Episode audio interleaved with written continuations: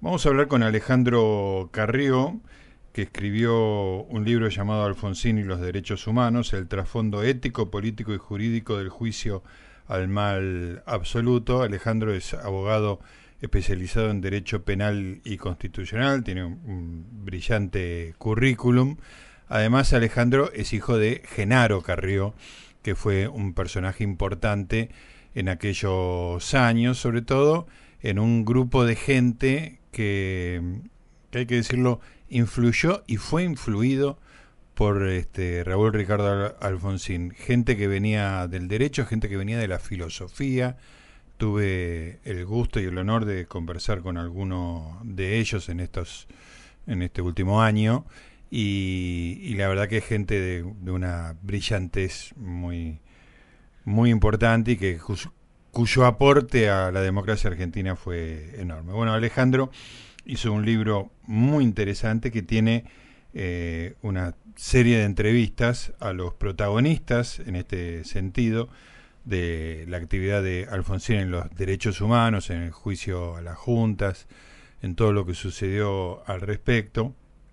Y también tiene su, su crónica de, de lo que pasó, su descripción de los hechos y lo tenemos en línea. Alejandro, ¿cómo te va? Gustavo Noriega te saluda. Hola Gustavo, buenas tardes, ¿cómo estás? Bueno, gracias por la introducción y por las palabras que dijiste sobre mí y sobre mi padre también. Alejandro, eh, me parece, iba, iba a introducir eh, sobre la figura de tu papá, Genaro Carrió, fue miembro de la Corte Suprema, justamente designado por Raúl Alfonsín, pero me gustaría que vos hagas como una introducción a, a quién fue Genaro Carrió para después meternos ya en el tema de Alfonsín y los derechos humanos. Bueno, eh, gracias por la pregunta. Eh, obviamente no es muy objetivo que yo lo diga, pero era una persona distinta. Eh, mi padre tenía una formación jurídica importante él empezó interesándose mucho en la filosofía del derecho, al lado de un gran filósofo como era Cosio, después empezó a profundizar lo que se llama la filosofía analítica, que tiene que ver con la filosofía del derecho, pero siempre teniendo en cuenta lo que dicen las normas jurídicas. Eh, una gran discusión entre los filósofos están por un lado los los analíticos y por otro lado los naturalistas, no, quiero aburrir la audiencia con esto, pero los filósofos que no se olvidan que las normas positivas, el derecho positivo tienen mucha trascendencia y no podemos dejar de lado lo que dice el derecho positivo, son a mi gusto los de la escuela más importante.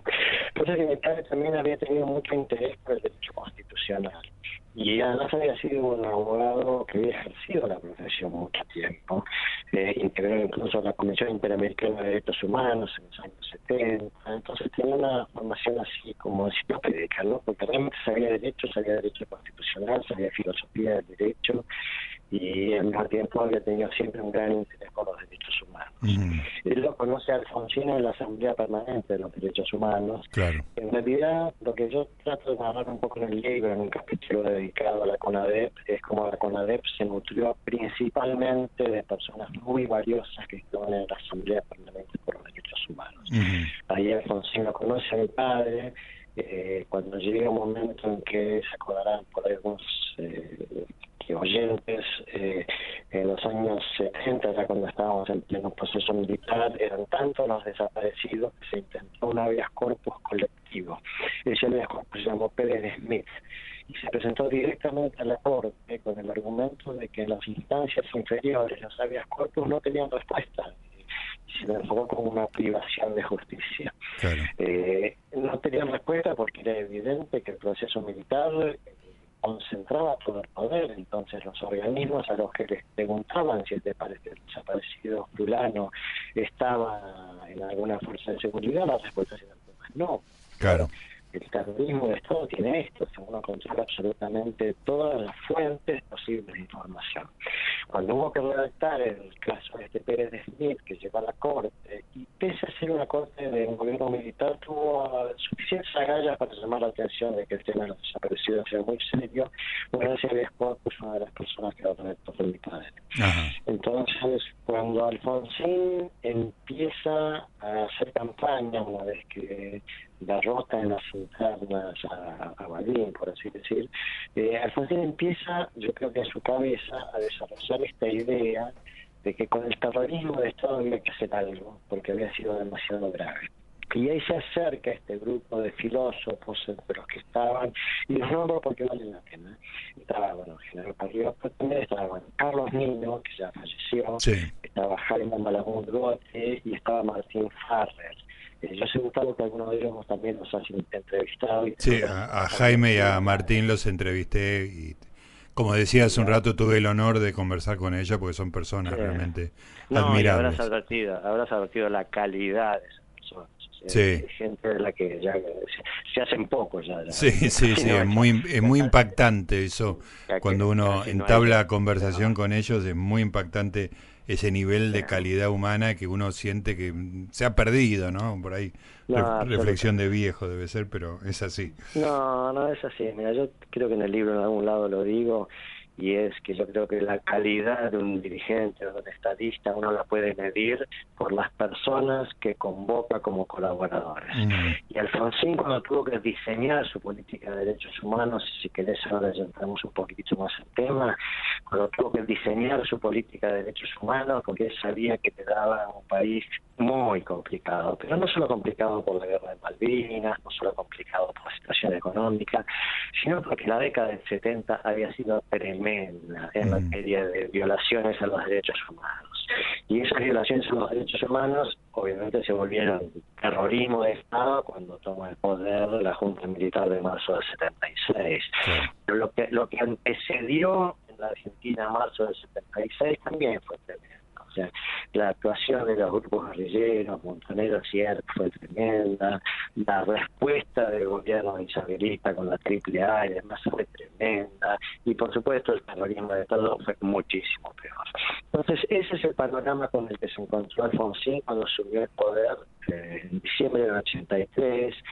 Y el libro trata de ser una especie de homenaje a la toma de posición de Alfonsín de arranque porque hoy se cumplen los 40 años del advenimiento de la democracia, pero tres días después de que Alfonsín asume el poder, dicta dos decretos muy poderosos. Uno es el de enjuiciamiento de las juntas militares, como lo nombraba recién Gustavo, y el otro, sobre el que se ha escrito bastante menos, es el de promoción de investigaciones penales en contra de los líderes guerrilleros. Claro. Porque esa violencia de algún lado había nacido. Yo no estoy tratando de equipararlas moralmente, creo que concepción el terrorismo de Estado es más grave. Pero lo que hicieron las organizaciones guerrilleras en materia de secuestros, torturas, asesinatos, eh, tomas de cuarteles militares, murieron civiles, murieron jueces, sindicalistas, todo eso era algo que el Alfonsín no lo podía dejar de lado. Entonces, si uno revisa esos dos decretos iniciales de Alfonsín, que se editaron el mismo día, el 13 de diciembre de 1983, y bueno, le analiza el, lenguaje, ¿no? E, esos decretos están como anexos al final del libro. Realmente vale la pena, porque era refundar la República sobre la base de no tolerar ningún tipo de terrorismo, desde ya no el terrorismo de Estado, que había sido espantoso, pero tampoco el terrorismo de las organizaciones guerrilleras, porque de no Kirmenich, Vaca toda esa gente no, no, no, es gente que merezca ni un ápice de nuestra admiración, ¿eh? cero, cero de nuestra admiración. Así que bueno, eso es un poco. Y después, a los pocos días, como sabes bien, se dicta otro decreto muy importante que es el de la creación de la CONADEP para investigar las desapariciones, ¿no? que eso también habla del genio de Alfonsín. Claro. Alfonsín no quería, no quería una comisión dominada por la política. Entonces, si bien eh, reservaba tres lugares para la comisión, para gente de la política, todos los demás eran en realidad humanistas, gente que no tenía vocación política y la que hicieron una tarea maravillosa. Claro, eh, desde el Ernesto Sábato, digamos, que terminó siendo el presidente de la, de la comisión, hasta, bueno, rabinos, eh, curas, otros intelectuales, gente de la filosofía, este, gente que, como eh, Graciela Fernández Mejide, que este, era una profesora de lenguas que, digamos, que había sufrido la desaparición de un hijo, o sea, había un, un espectro que no incluía, digamos, la actividad política. No, claro, estaba Magdalena que Magdalena, con unas agallas tremendas. Tremendo. De Nevares, hay un ex juez de la corte, Ricardo Colombres, también bueno. eh, Hilario Fernández Long, eh, Gatinoni, Eduardo Rabosi, que también como secretario. Otro filósofo analítico. Sí, claro, sí, van a decir gente realmente de primer nivel. Ahora, Alejandro, déjame poner un punto acá para hacerte una pregunta, porque, digamos, nosotros ya tenemos este, los resultados de todo eso, pues me parece que vale la pena eh, que vos desde, tu experiencia personal con tu papá y con los estudios de haber conversado con toda esta gente, de haber estudiado el tema, eh, me desarrolles un poco. ¿Cuál era el clima respecto de hacer esto en diciembre de 1983? Quiero decir, ¿qué consenso había? ¿Qué pensaba?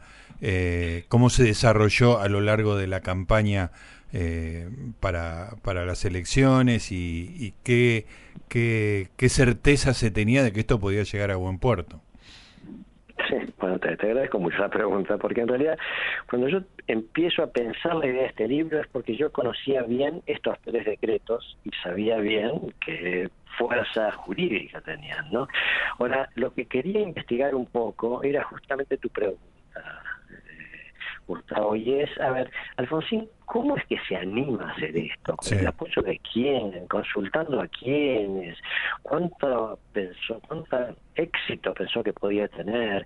Y ahí es donde para mí viene el genio de Alfonsín, que es animarse pese a que todo indicaba que lo más fácil para él hubiera sido no hacer nada.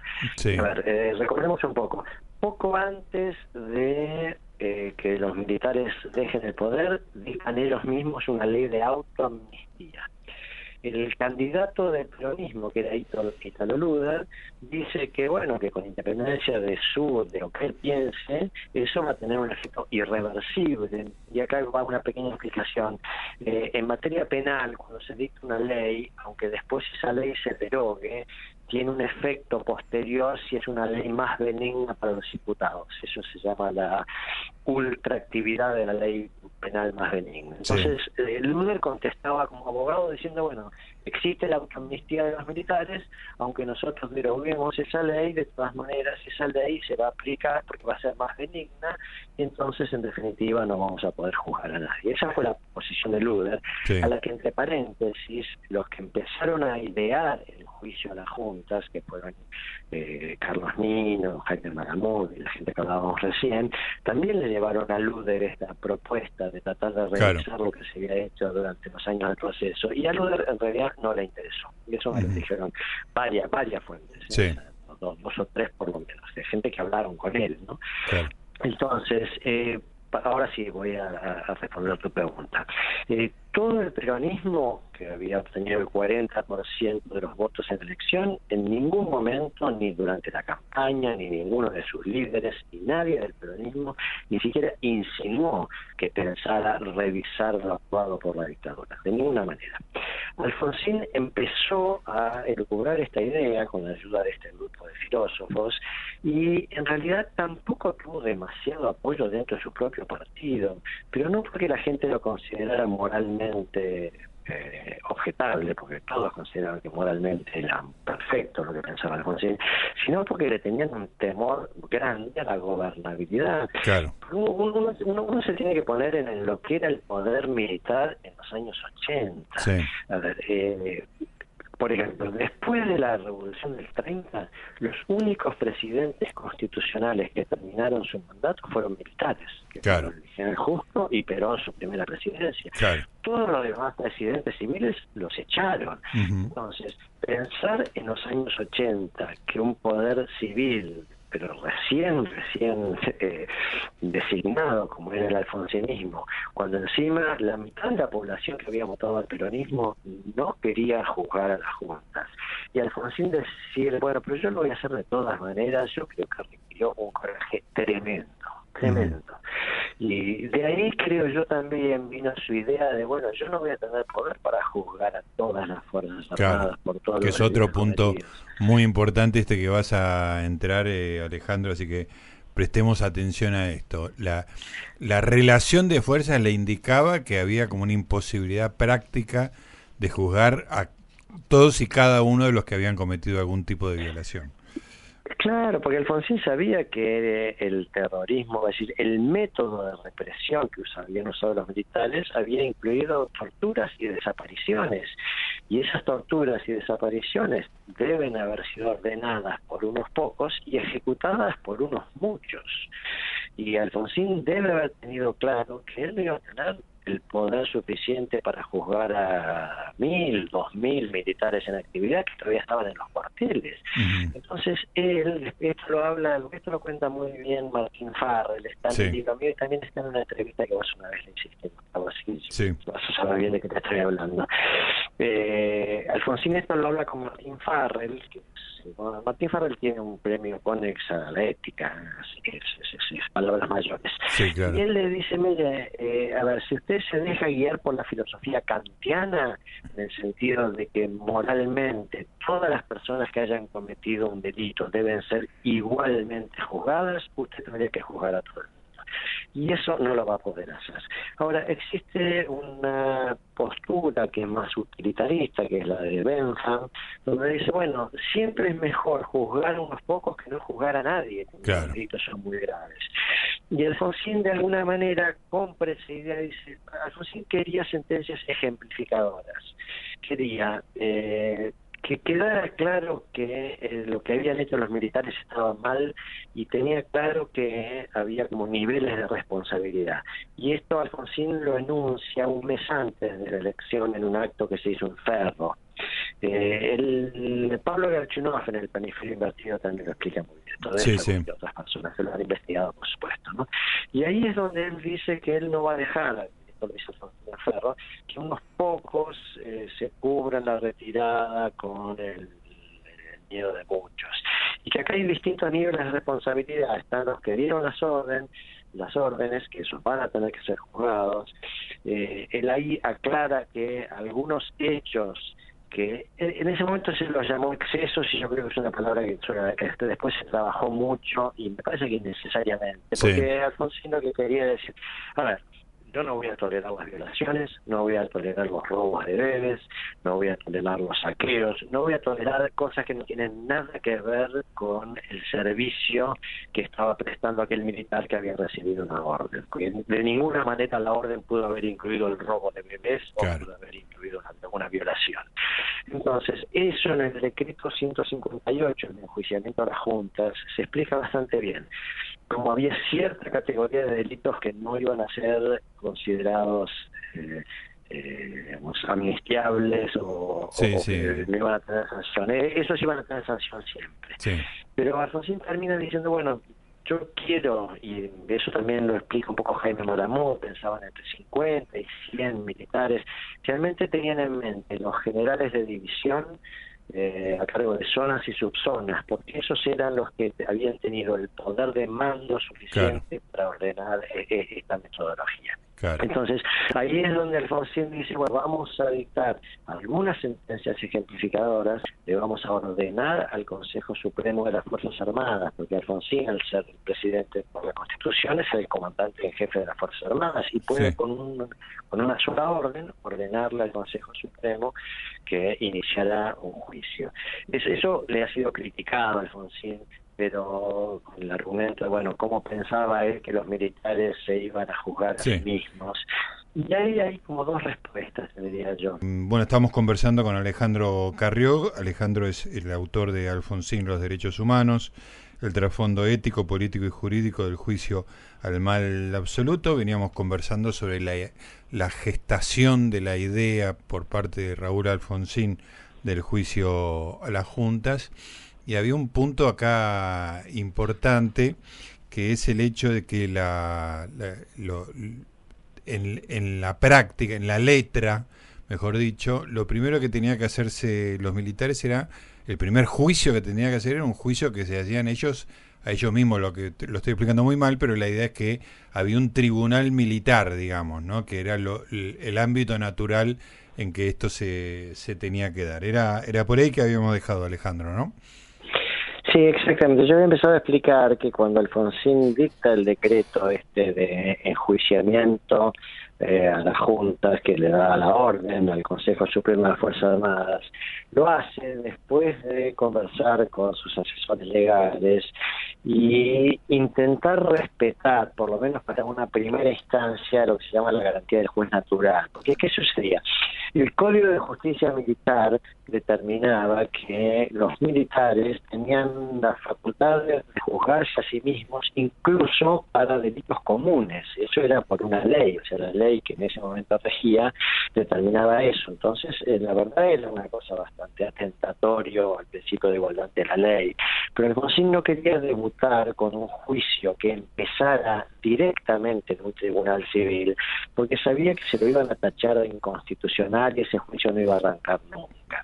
Entonces, lo que él decidió en ese decreto inicial es eh, anunciar que le ordenaba al Consejo Supremo de las Fuerzas Armadas el juzgamiento de las tres primeras juntas militares, que eran cuando habían ocurrido la mayor cantidad de desapariciones, e inmediatamente mandó al Congreso un proyecto de ley para que se reformara el Código de Justicia Militar, y la idea inicial de Alfonsín era que se le adicionara al juzgamiento una instancia de apelación ante la Cámara Federal.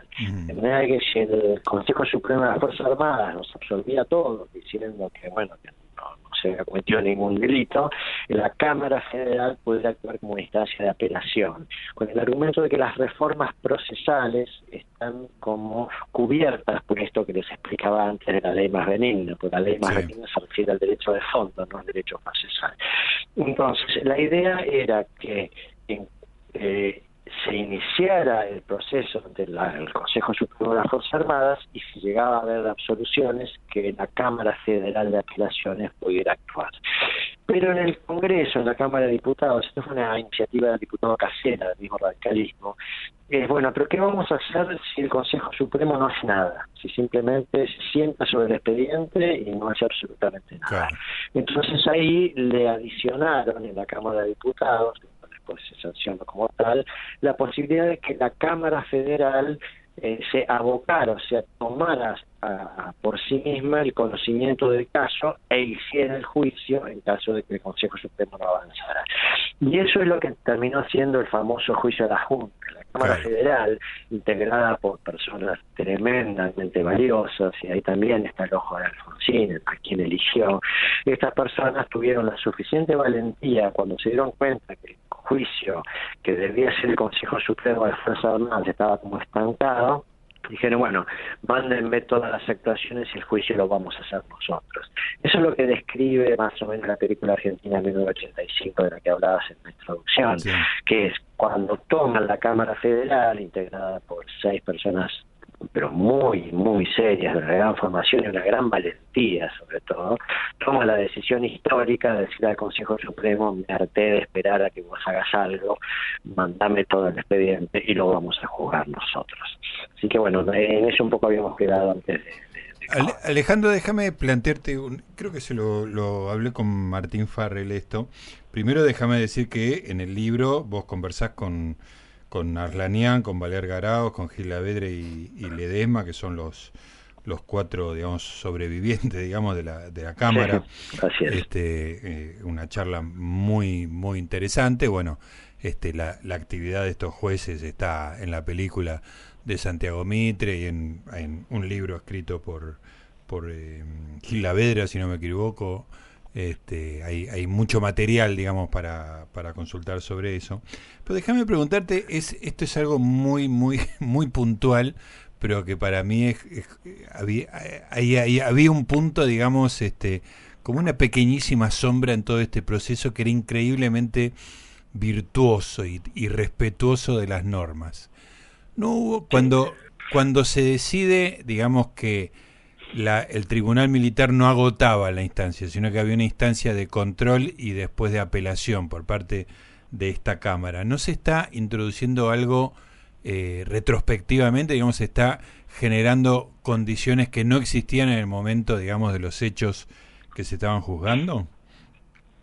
Bueno, ahí vos sabés que ese planteo, que obviamente los defensores de los militares lo hicieron, sí. eh, eso llegó a la Corte Suprema y justamente el inicio del juicio no arrancó hasta que en diciembre de 1984 la Corte Suprema, ya la de la democracia, ¿no? la de Alfonsín, la designada por Alfonsín, dice que en realidad eh, darle una instancia adicional a un imputado es como darle un derecho que antes no tenía, que es el derecho de tener una instancia posterior. Y acá tienen, yo lo dije por ahí un poco rápido, lo voy a decir más despacio, y es esto.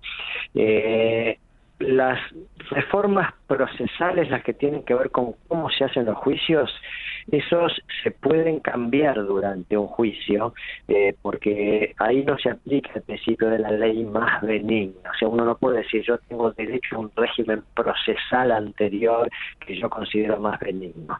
Y en definitiva, eh, también es cierto, y este es un argumento que la Corte usó mucho, y es eh, en nuestro diseño constitucional, si se ha cometido un delito, no puede ser que la palabra última la tenga exclusivamente un tribunal administrativo, que es el tribunal de los militares.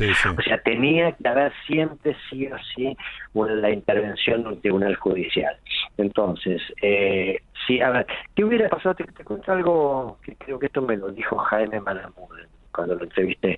¿Qué hubiera pasado si el Consejo Supremo de las Fuerzas Armadas juzgaba a las juntas y les imponía una pena baja? Ahí ves, ahí hubieras tenido un problema. Claro. Porque el juicio lo habrían hecho, eh, alguien podría haber dicho, bueno, los han condenado, no los han condenado a ustedes hubieran querido, digamos, los, el gobierno, ¿no?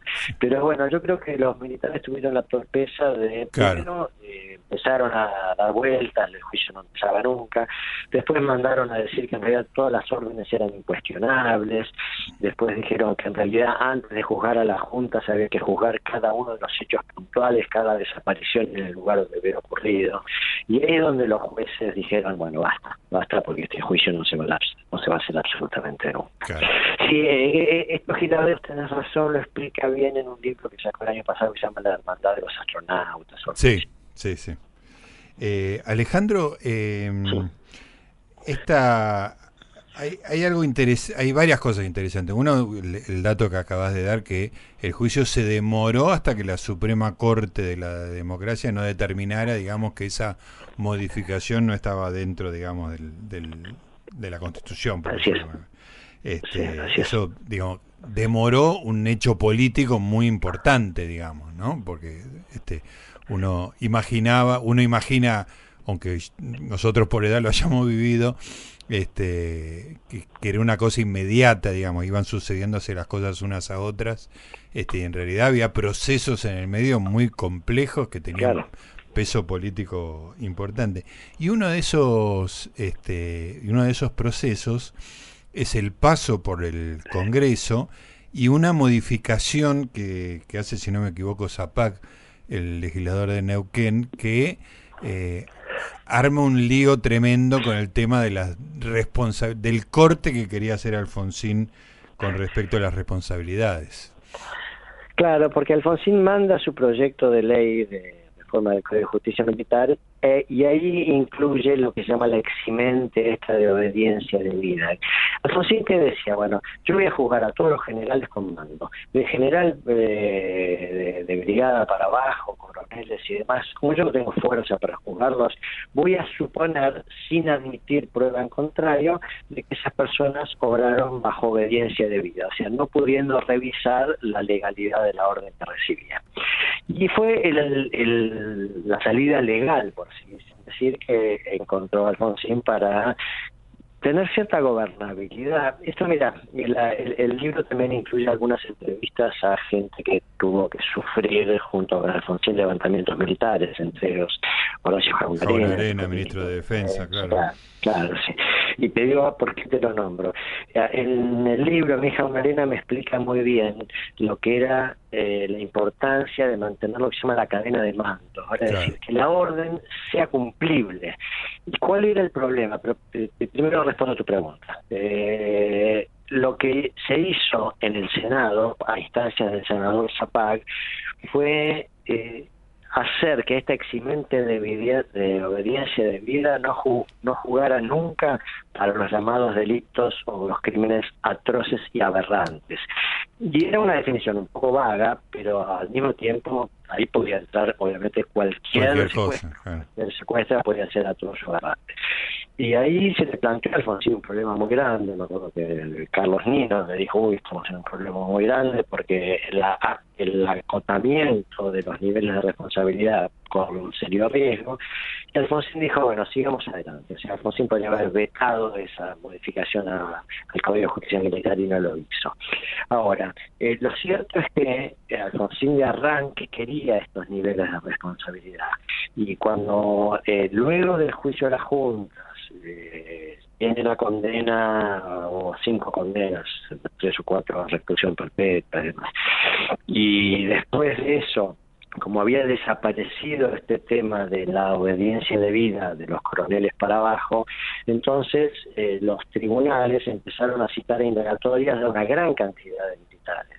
400, 500, y ahí es donde la cadena de mando se volvía prácticamente imposible, porque, claro, a ver, eh, Semana Santa arranca con un coronel que se llamaba Barreiro, que se negó a ir a declarar. Entonces, eh, el superior de Barreiro le dice, usted tiene que ir a declarar. Y Barreiro dice, no, yo no pienso ir. Entonces, cuando le preguntan al superior de Barreiro qué va, qué va a hacer con esa orden que le está incumpliendo, dice, bueno, yo ya di la orden. ¿Y cuál es el problema? Que las personas que tendrían que haber obligado a Barreiro a ir a declarar sabían que podían ir, ser llamados a declarar a la semana siguiente. Y e, e, eso hacía que, digamos, toda la estructura o la arquitectura que Alfonsín había pensado, en el sentido de, bueno, vamos a dictar algunas sentencias ejemplificadoras, y ahí tengo un paréntesis, para ese momento ya estaban condenadas las juntas, ya estaba condenado Suárez Mason, ya estaba condenado Amce, Chicolat, Richelli, un cabo policial, o sea, médicos, policiales, o sea, no, no, no es que el enjuiciamiento había sido el de las juntas exclusivamente. Eh, la idea era, como yo decía al principio, eh, que los generales condenados alcanzaran entre 50 y 100. Y ahí es donde Alfonsín dice, bueno, eh, yo tengo que poner freno a esto y manda al Congreso, lo cual él ya había anunciado antes de. ¿eh? Él en un discurso que da en Córdoba un, mes antes de Semana Santa, en las Cardices, Córdoba, él anuncia que va a mandar un proyecto de al Congreso, volviendo con la idea esta de la obediencia de vida que no había sido este, suficientemente que consagrada en el proyecto inicial justamente por esta modificación del senador Zapata. Y esa es un poco la historia de Semana Santa. Eh, la, esto me lo contó de Arena, que fue el que fue a hacerlo rendir a Rico, y Rico pretendió una amnistía general, Arena le dijo que ni en chistes, que se olvidara de eso, que él iba a ser sometido a proceso por sublevación, y, y ahí Arena lo que cuenta, y la verdad que todos lo vivimos, ¿no? es el peso que tuvo la gente en la calle. Cuando salió en Semana Santa, se llenó Plaza de Mayo, se llenó, hubo muchísima gente que fue a Campo de Mayo, sí, había un montón de gente rodeando lo rico, y yo creo que ahí los mismos sublevados dijeron, bueno, no, es la primera vez en mucho tiempo que la gente sale a la calle para apoyar la democracia y no para voltear a un gobierno. Sí, eh, Alejandro, eh, para, para terminar y agradeciéndote tu generosidad de conversar con nosotros un rato largo, un, domingo a la tarde, eh, me gustaría que me, me, hagas un resumen del efecto que tuvieron los indultos de Menem, digamos, ¿no? Porque el siguiente acto de esta eh, tragedia política este, es, tiene que ver con el siguiente gobierno que viene después de una debilidad muy, política muy grande de Alfonsín, que es el gobierno de Menem y su indulto, digamos. ¿Cómo, cómo modificó toda la, la percepción que tenía sobre los juicios? Eh, y en realidad, eh, en mi opinión, fue nefasto, porque después de tanto esfuerzo, de que se hubieran logrado condenas importantes, y acá me refiero no solamente a condenas a militares, también hubo condenas importantes a Firmenich, por Sí, sí, es un capítulo que no, no hemos tocado, pero el 157 se, se hizo efectivo, digamos, ¿no? Claro, seguro, Firmenich fue condenado por el secuestro de los hermanos Born, donde murieron dos personas, por el atentado contra Alemán, donde murió una persona, por el asesinato a soldati. Firmenich estaba cumpliendo dos condenas distintas de reclusión perpetua ambas, cada una de ellas, justamente por estos episodios. Obregón Cano había sido condenado por jefe de Montonero, por ser jefe de una asociación ilícita, y junto con estas condenas dictadas a los líderes guerrilleros, también con los indultos de Menem fueron, digamos, eh, indultados todos los militares que estaban, que habían sido condenados y muchos que no habían sido condenados, pero estaban siendo sometidos a proceso, porque acá también viene algo importante. De, delitos de la gravedad de los que hablábamos al principio, como es el robo de bebés, como es las violaciones o los saqueos y demás, esos tampoco eran eh, atrapados o alcanzados por eh, la, la obediencia de vida. Incluso con la ley de obediencia de vida que se dicta en el año 87, incluso esos delitos seguían siendo objeto de juzgamiento. Eh, bueno, después viene Menem y entre los años 89 y 90 indulta a todo el mundo.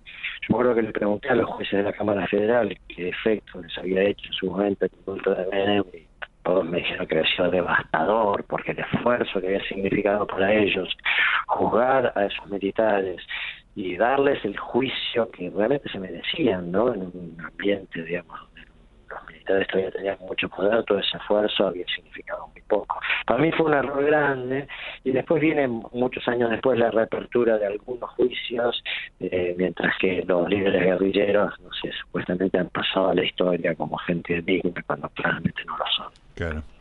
Eh, Alejandro, bueno, eh, te agradezco mucho toda esta larga conversación, recomiendo mucho a Alfonsín y los derechos humanos una, una historia en la cual un, un presidente se rodea de, de, filósofos para tomar una decisión ética y política sin precedentes en la Argentina y bueno, se discute, pero en el mundo también este es como un, un episodio de la Argentina muy, muy, muy particular, que le da una dimensión a, a todo esto muy, muy impresionante, que está recogido en con muchos de los protagonistas en tu libro. Así que te, te agradezco el libro y la, la charla.